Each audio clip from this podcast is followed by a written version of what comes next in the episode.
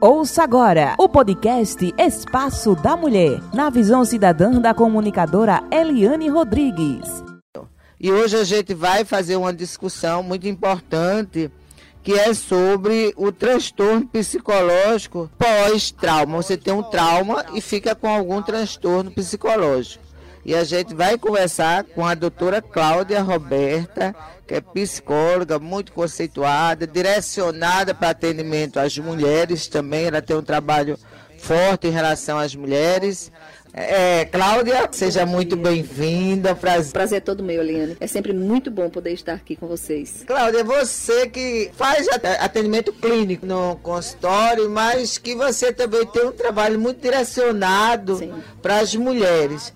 Sim. Claro que trauma não é só mulheres que têm, né? As crianças, adolescentes, isso. jovens também têm. Mas como é que é isso? Principalmente, vamos direcionar para as mulheres, né? Esse trauma, que a gente teve a semana passada, inclusive eu falei aqui sobre o caso da, daquela atriz que doou a criança, engravidou, um estupro. Né? Eu gostaria que você fizesse aí uma análise sobre esses traumas, né? Porque foi a sacrificada é. pela rede. Principalmente pelas mulheres, né? Sim. Que esse é um grande problema no universo feminino e eu percebo isso. Quem mais condena a mulher é a própria mulher, não é? Muitas vezes nós falamos tanto de machismo, mas o próprio feminismo que existe dentro do campo emocional feminino é muito grande. E eu acho isso um grande erro da parte da mulher, porque o ser humano em si, nós somos seres da relação e seres do afeto. Por ordem da natureza e de Deus, o nosso grande compromisso é um com o outro. Amai-vos uns aos outros, como eu vos amei. Esse é o primeiro grande compromisso da raça humana. E a gente percebe que esse compromisso ele é desgastado ou muitas vezes ele não existe. E uma das coisas que eu percebo muito no universo feminino e que não deixa de gerar um certo trauma, porque eu conheço muitas mulheres que não tomam decisões na sua vida por causa da sociedade, por causa da família, por causa do vizinho. Muitas vezes a opinião do outro é muito forte na vida dela. Por quê? Porque ela sabe que ela mesmo em sofrimento, ela está passando por sofrimento, ela está vivendo situações difíceis, mas ela sabe que ao sair daquela situação ela não receberá apoio, porque muitas vezes a própria família não apoia, justamente frutos de alguns arquétipos, de algumas ideias que foram criadas lá atrás na casa de chapéu, não é? Se você casa, você tem que ir até o fim mesmo sofrendo. Mulher honesta é aquela que aguenta sofrimento. Mulher honesta é aquela que é traída e mesmo assim está ali. Mulher honesta é aquela que tem que estar tá sacrificando por tudo por todos. Então, qual é o conceito de honestidade? É sofrimento? Honestidade é caráter. Honestidade é você estar bem com você, é você ter sua identidade. Honestidade é você amar você mesma. E eu só posso amar o próximo, eu só posso cuidar do próximo, como já vimos aqui antes, se eu me amar. Então, uma mulher, para que ela seja verdadeiramente uma mãe genuína, uma mãe paciente, uma mãe amorosa, uma mãe compreensiva, uma mãe bondosa, ela precisa se amar. Para que ela possa ser uma esposa realmente de grande responsabilidade, de muito amor, e que possa levar o amor a esse seu marido, ela tem que se amar. Até porque se o próprio não corresponder, ela precisa se amar o suficiente para cuidar da vida dela e não se tornar dependente de um relacionamento nocivo, ofensivo e que denigre a imagem da mulher, não é? E eu também não trago só isso para a mulher não, o homem também passa por esse processo, acredite, Eliane. É porque a gente também precisa abrir a mente isso, mais para enxergar o que acontece na sociedade, mas a mulher também maltrata o homem. A mulher também bate no homem. A mulher também mata o homem, porque o problema não está no gênero. O problema está exatamente na relação, no caráter na convivência no campo da afetividade. Clara Castanha. Caso de Clara Castanha que ela foi muito sacrificada e no caso Léo Dias, no caso de outros que divulgaram sem conhecer, né? Porque o, o grande erro também do ser humano é falar do outro é. sem saber a história, sem né? conhecimento da causa, né? É, como é que você faz uma reflexão para as nossas ouvintes? Estava grávida, teve um filho, fruto de um estupro. Há pessoas que superam e fiquem com aquela criança, que, aquele uhum. que não supera. Justo. E aí no amando, né? Como é que uhum. você analisa isso? Na verdade, o que é que acontece, né? Na questão dessa menina, eu li muito pouco, lhe confesso, mas o suficiente para entender um pouco do que se passava. Trata-se de uma mulher jovem, trata-se de um abuso muito grande, hediondo, que é você ver o seu corpo invadido por um ser, por um ente perverso, porque o estuprador ele é um ente perverso, não é? E o que é que acontece? Essa mulher tem esse corpo invadido por um ente perverso. É, a gente nunca espera isso na vida da gente, nenhuma mulher nunca espera por esse processo, não é? Eu não espero você você não espera. E a gente luta para que também as nossas filhas não passem por esse processo. Então, ela teve o seu corpo invadido e, além dessa invasão, ficou um fruto dessa maldade. Então, o campo do afeto não tem como não ser atingido, porque o campo do afeto já está sendo atingido com ela mesma, da própria relação com ela mesma, não é? O medo do que passou, o trauma, porque o estupro deixa um trauma, já que hoje o nosso tema central é o trauma psicológico. Então, um dos acontecimentos na vida humana, né? Porque existem vários acontecimentos que deixam fortes traumas. E os principais acontecimentos que deixam fortes traumas é justamente o estupro, não é? O assalto, em muitos momentos, sequestro, roubos, em que a pessoa é tido ali como aquele sequestro relâmpago, não é? E morte. Você de repente vê alguém ser assassinado diante de você, a família que passa por um evento de assassinato muito forte. Então isso deixa grandes traumas na mente humana. E essa menina passou. E outra coisa, também é um trauma ter que olhar para uma criança e dizer assim: eu sei que é uma criança, eu tenho carinho como criança, mas eu não tenho carinho como filho. Porque o campo do afeto, Eliane, ele é construído. Não é porque é sangue que você ama. O amor não está no sangue, o amor está na relação. E se eu não consigo ter uma relação com este ser, ele não é desejado. Observe, eu escuto muitas mulheres dizerem assim: eu estou grávida, mas eu não estou satisfeita porque eu não esperava um filho agora, eu não desejava um filho agora, eu não planejava um filho agora. E a mulher sempre em satisfação absoluta, porque não era o tempo dessa gravidez e é do marido e às vezes de um homem que ela ama e que ela quer. Imagina no caso dessa menina, dessa jovem mulher que não teve nenhum desses atributos. Aquele momento ali decisivo em que a criança sai de dentro dela e ela tem que escolher, né? Então assim, para ela em nenhum momento foi fácil. Em nenhum um momento foi fácil, mas as críticas vêm por causa daquela ideia, né? Como eu disse a você, eu acho a sociedade ela ainda é muito injusta com o universo feminino. E um dos pontos sociais mais injustos com o universo feminino é a própria mulher, né? Eu tenho um hábito de dizer assim: vem duas mulheres passeando, né? E vem uma caminhando. Aí as duas encontram com aquela uma e faz assim: Poxa, que coisa linda, que coisa maravilhosa. Teu vestido tá lindo. E teu cabelo tá impecável. Que coisa maravilhosa, mulher. Tu é tampa, vice é meia. E a bichinha sai lá toda feliz. E quando elas se despedem, as outras duas vão e faz: Menino, que vestido horroroso é esse? Não, eu só disse aquilo para ela ficar mais tranquila, porque ela quis se arrumar para ficar bonita, mas sinceramente eu não usaria uma roupa daquela, né? Aí vem dois homens e de repente vem um amigo deles. O camarada que vem buchudo, de barba mal feita, kkk. Aí os dois enquanto falam, cara, tu é feio pra caramba, bicho. Que barba horrorosa é essa? Que barriga é essa? Menino do céu, vai te cuidar, bicho, que desse jeito ninguém te quer não. Aí é. o cara lá ri, tudo mais, se despede, vai embora. Quando os dois saem, aí os dois amigos dizem, rapaz, é feio, desmantelado, mas é um cabra bom arretado. Pensa que cabra bom, pensa que cara maravilhoso, é um homem de bem, um cidadão de bem. Então, eu não quero aqui dizer com as minhas palavras que eu sou contra o nosso universo, porque eu amo demais o nosso universo, mas eu quero com minhas palavras alertarem as mulheres para se tornarem mais unidas, para entenderem mais o sofrimento uma da outra. Porque ninguém melhor do que eu para entender o seu sofrimento, ninguém melhor do que você para entender o meu, embora eu não sei da sua vida, você não sabe da minha, mas só o fato de estarmos aqui, sermos mulheres, estarmos juntas, sermos mães, amigas, mulheres da sociedade, precisamos estar unidas. Mas não é estar unidas só com um propósito qualquer, mas é estar unidas mesmo, sabe? Daquela consciência. Então, foi um momento difícil para essa menina, ainda está sendo, porque a mídia foi muito cruel com ela e começou de uma mulher. Então, foi muito cruel com ela, está sendo muito cruel porque aquela ideia, ah, mas entregou o filho para criar. Sim, ela procurou naquele momento a melhor forma de resolver essa situação. Porque também acredite, não a nível de clínica isso aí que eu vou falar, mas eu posso falar a nível de vida. Durante todo o meu percurso de vida, eu já tive a oportunidade de conversar com filhos que foram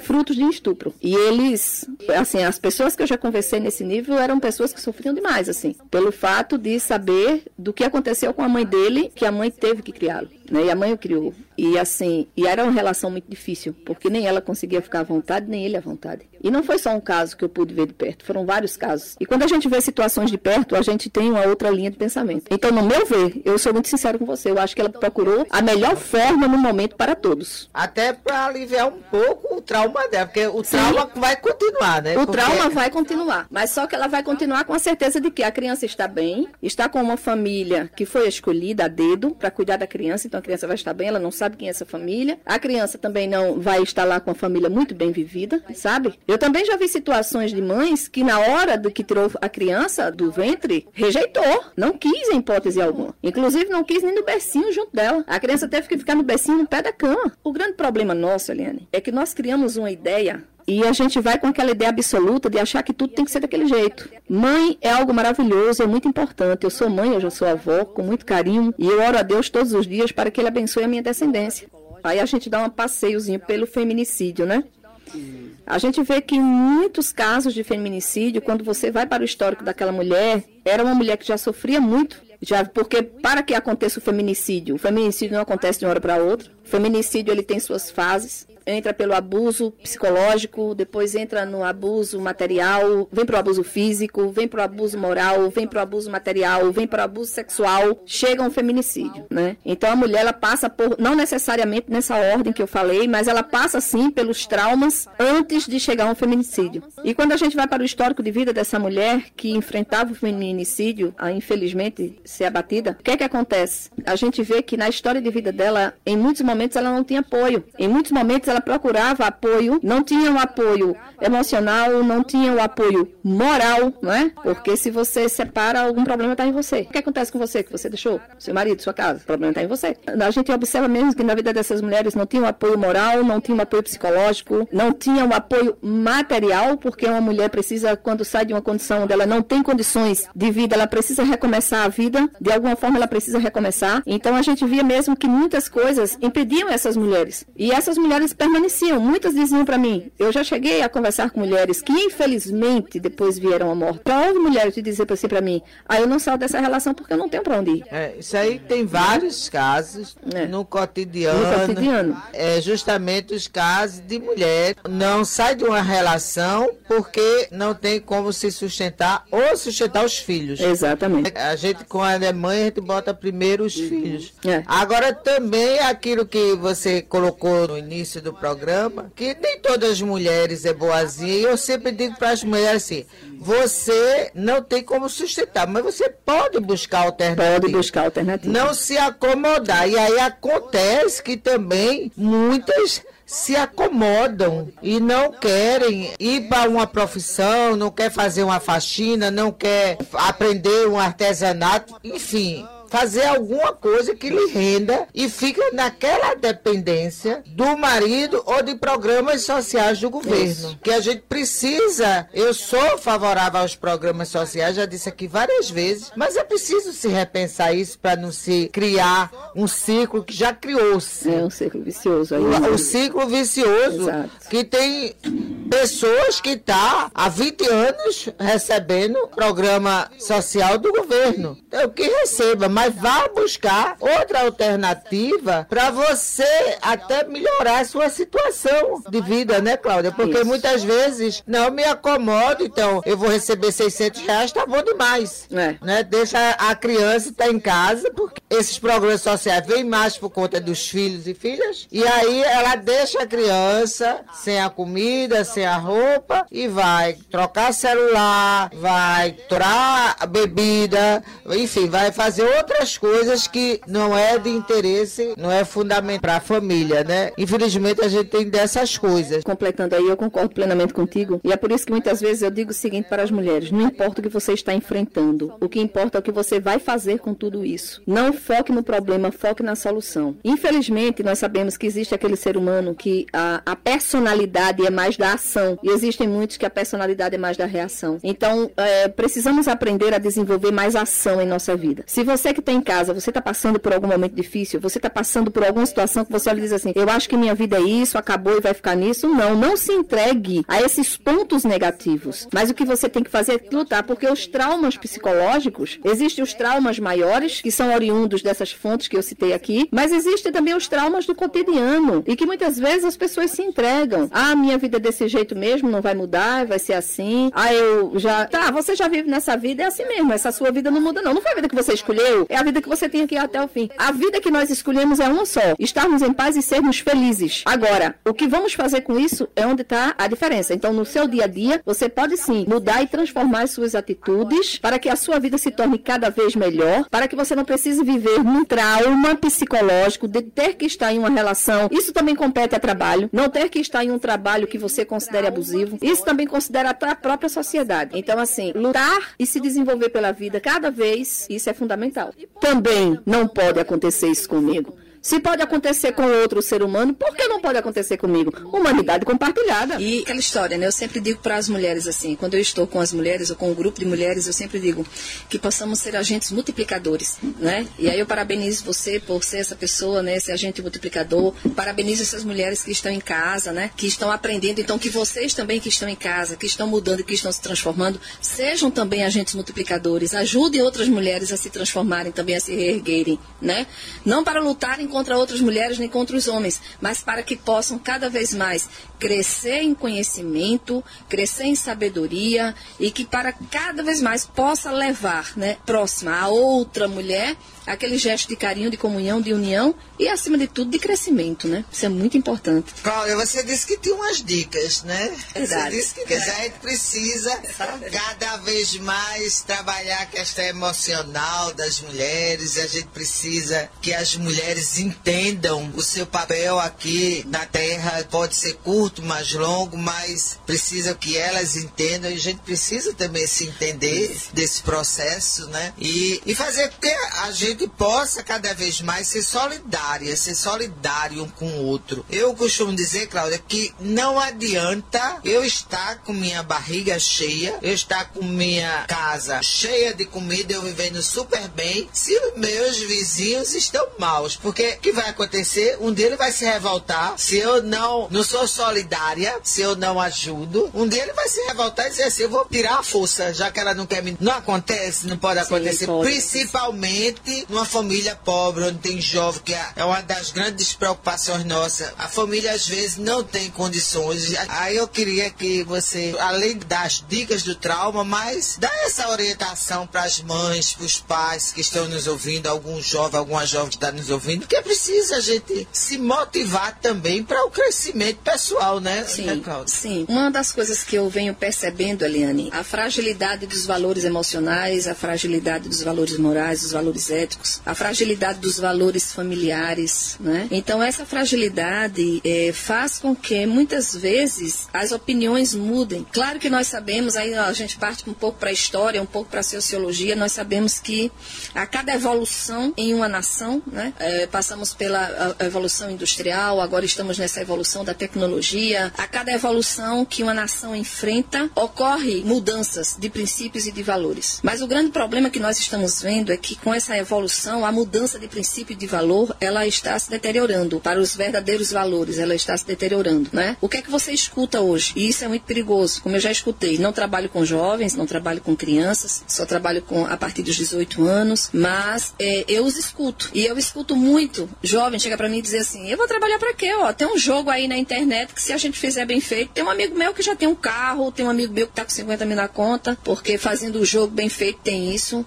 Então, assim, aí tem outros que dizem, para que eu vou estudar? Outro dia eu escutei um, um idoso chegar para mim e dizer assim, para que estudar? Né? Eu digo idoso porque eu gostei quando você se referiu, eu sou uma jovem, jovem idosa. Então, eu vi um jovem idoso chegar para mim e dizer assim, eu não estudei e tenho muito dinheiro. E eu vejo aí quem estuda não tem o dinheiro que eu tenho. Aí eu olhei para ele e disse, porque quem estuda procura paz, procura bem-estar, procura felicidade, procura o progresso de vida. A gente não procura só dinheiro. Isso. Né? Porque ter dinheiro não quer dizer que tem paz e felicidade. Também não sou contra o dinheiro, porque o dinheiro nos traz conforto, nos traz comodidade para a nossa vida. A gente precisa dele. Mas eu não posso ir com esse discurso de dizer porque eu tenho dinheiro e porque eu não estudei. Claro que existem pessoas que, dentro da sua habilidade, porque existe algo chamado habilidade humana, tem pessoas que, dentro da sua habilidade, se sobressaem muito mais com seus estudos. Ou não estudam tanto, mas se sobressaem muito mais com o universo empresarial. Porém, já se foi o tempo em que, quando a gente era criança, era que um, um, senhor colocava um comércio e esse comércio ia crescendo, crescendo e se industrializava. Hoje mais não. Hoje não existe mais isso. Então se precisa entender que o estudo hoje ele é fundamental, porque hoje até para você montar uma empresa, você tem que ter qualidade de estudo. Isso na casa de chapéu, quando era criança, se montava empresa, a pessoa não tinha noção de nada, a equipe montava. Somava na cabeça. Era matemático Oswaldo de Souza. Hoje mais não, minha gente. Hoje a coisa mudou, então não adianta vir com esse discurso. Então me dói ver quando às vezes eu vejo seres humanos com esse próprio discurso desvalorizando o próprio estudo. E o adolescente que em sua característica adolescente, porque a gente também tem que entender isso, cada fase humana tem suas características. E a fase da adolescência, que se estende dos 13 aos 18 anos, né? E dos 19 aos 20, é uma fase de transição para a fase que a fase adulto jovem se inicia aos 21 anos e vai até os 39, que é a fase ápice. de construção de vida. Isso dentro do próprio desenvolvimento humano, né? A nível cognitivo, emocional, comportamental. E aí o que é que acontece? Na fase da adolescência, a fase da adolescência tem suas fases. São cinco principais fases: onipotência juvenil, começar a formação de autonomia pessoal, começar a formação de ideias. Então a gente precisa entender esse adolescente dentro das suas ideias o que, é que ele quer para a vida. Mas uma coisa que eu percebo é que muitas vezes a família, por não conhecer essa fase da adolescência, né? Essa fase da onipotência do juvenil, achar que pode tudo. Então ele por achar que pode tudo, ele vai sonhar demais, ele vai criar demais, ele vai elaborar demais. É, a formação de ideias, a formação de palavras. Então ele vai também querer discursar, ele vai querer mostrar. Quando ele vem em casa, a família com problema, ele vai querer dar uma opinião. Então deixa ele dar opinião. Eu acho que a mudança deve começar dentro de casa. O adolescente ele precisa começar a se sentir alguém dentro da própria casa. Ele precisa participar, estar tá ali ativo na participação da família. Mas a família tem que permitir isso. Porque muitas vezes a família olha para o adolescente como alguém que não sabe nada. E não é por aí o processo, né? E com isto, como uma fase alimenta a outra, na fase adulta torna-se melhor. Mas eu quero dizer para os adolescentes, olhem mais para o universo real. Rede social é bom? É. É interessante? É. Mas a vida real é muito melhor. Porque é nela que verdadeiramente os fatos acontecem, né? E olha que quando a gente se torna adulto, outro dia perguntaram assim para mim, me diz teu Facebook? Eu disse, não tenho. Me diz o teu Instagram? Não, eu não tenho. Me diz o teu... Cortei logo. Disse, não, eu só tenho WhatsApp. Porque quando precisar falar para mim, fala pra ela, como é que a pessoa vive nesse mundo sem rede social? Aí eu disse, não, não sou contra que tenha rede social, mas eu tô lutando para dar conta do meu mundo real. Mas eu quero dizer para esses adolescentes que eles precisam se encontrarem cada vez mais e que a vida real ela é muito boa, ela é maravilhosa, mas é preciso sim colocar sentido nela. E um dos sentidos, ele já começar a parar e pensar quem eu quero ser na vida adulta, quem eu quero ser na fase do adulto jovem, o que que eu quero conquistar na fase do adulto jovem. E claro, a família precisa estar ali unida. Eliane, é onde eu bato na tecla dos valores familiares. E para concluir esse tema, eu pergunto aos pais agora nesse momento. Esta semana, hoje, você já disse para o seu filho que o amava? Esta semana, você já disse para o seu filho que o amava? Né? É preciso. Família, marido e mulher, hoje já disse um para o outro que o amava? Esta semana já disse? Casal precisa namorar, marido e mulher precisa namorar, precisa estar junto, marido e mulher precisa criar programa só para os dois, precisa voltar a se namorar cada dia. Os filhos precisam ver essa unicidade entre os pais. Os pais também precisam olhar para os filhos e, e ver a importância que eles têm na vida, não é? Porque essa, eu digo que essa pandemia, eu sou muito realista no que eu falo. Eu esperava mais da sociedade no pós-pandemia. Eu esperava uma sociedade mais humanizada. Duas. Mas parece que a coisa não funcionou muito bem, não. Continuou tudo do mesmo jeito, em alguns pontos piorou, parece. E aí, é, você tem mais alguma coisa para complementar, minha amiga? Vamos lá falar só. Costumo dizer o seguinte, que nós seres humanos somos maravilhosos. Nós somos seres incríveis. Eu amo demais o ser humano. Eu acho que eu costumo dizer que Deus nunca faz nada, embora algumas coisas depois ele não ficou muito bem satisfeito, mas nós precisamos entender que nós somos seres humanos e somos maravilhosos e que estamos aqui para fazer o melhor um pelo outro e por nós. O próprio Cristo já disse: "Amarás a teu Deus sobre todas as coisas e ao teu próximo como a ti mesmo".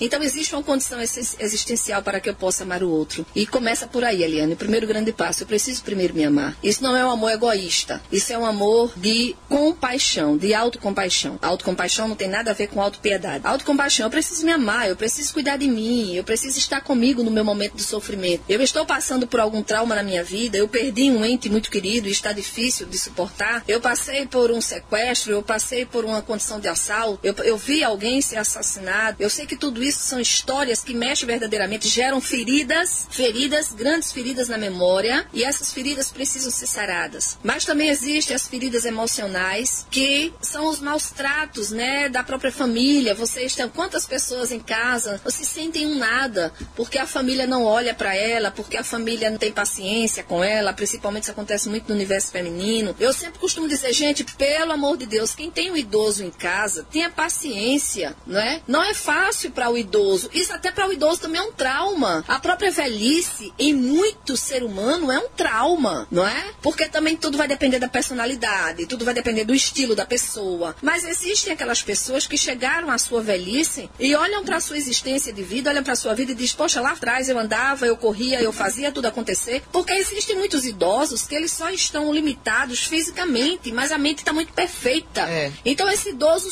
sofre. Ele sofre quando ele é destratado, ele sofre quando ele vê alguém impaciente com ele, ele sofre principalmente por saber que está necessitando de alguém. Então, e a gente também precisa ajudar a amenizar os traumas. Da mesma forma que nós precisamos, primeiro ponto, gerar esse amor por nós, essa autocompaixão por nós, esse zelo por nós, para que a gente possa estar bem para cuidar do outro, porque não tem como estar bem, não tem como cuidar do outro se não estiver bem. Ah, mas eu sou uma pessoa muito resolvida. Olha, eu resolvo tudo, eu resolvo a vida de todo mundo.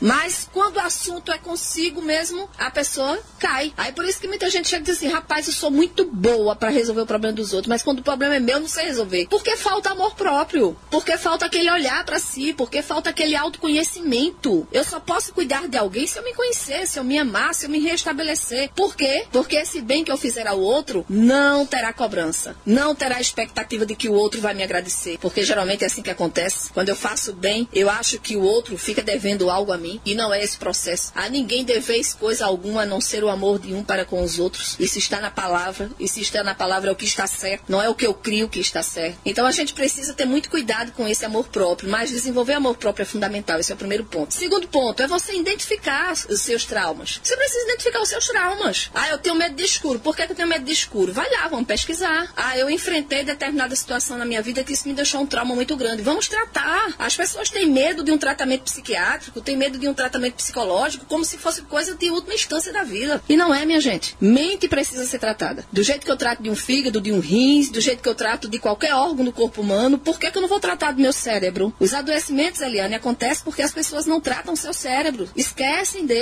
E às vezes é mais fácil você internalizar o negativo do que buscar o positivo. Né? A tendência humana já é para essa, infelizmente, porque tudo já se consolidou lá atrás, né? Então a tendência humana já é para essa. O nosso cérebro, em tudo que ele faz, em, em, todas as dinâmicas que ele faz, ele busca duas coisas: segurança e prazer. O nosso cérebro quer isso, segurança e prazer. Então o que é, que é segurança para o nosso cérebro? Nosso trabalho é uma segurança, a nossa casa é uma segurança, a nossa família é uma segurança, né? A nossa sociedade é para ser uma segurança, mas quando o nosso cérebro ele se sente ameaçado, ameaçado no trabalho, ameaçado na família, ameaçado dentro da própria casa, ameaçado pela sociedade, ele começa a adoecer.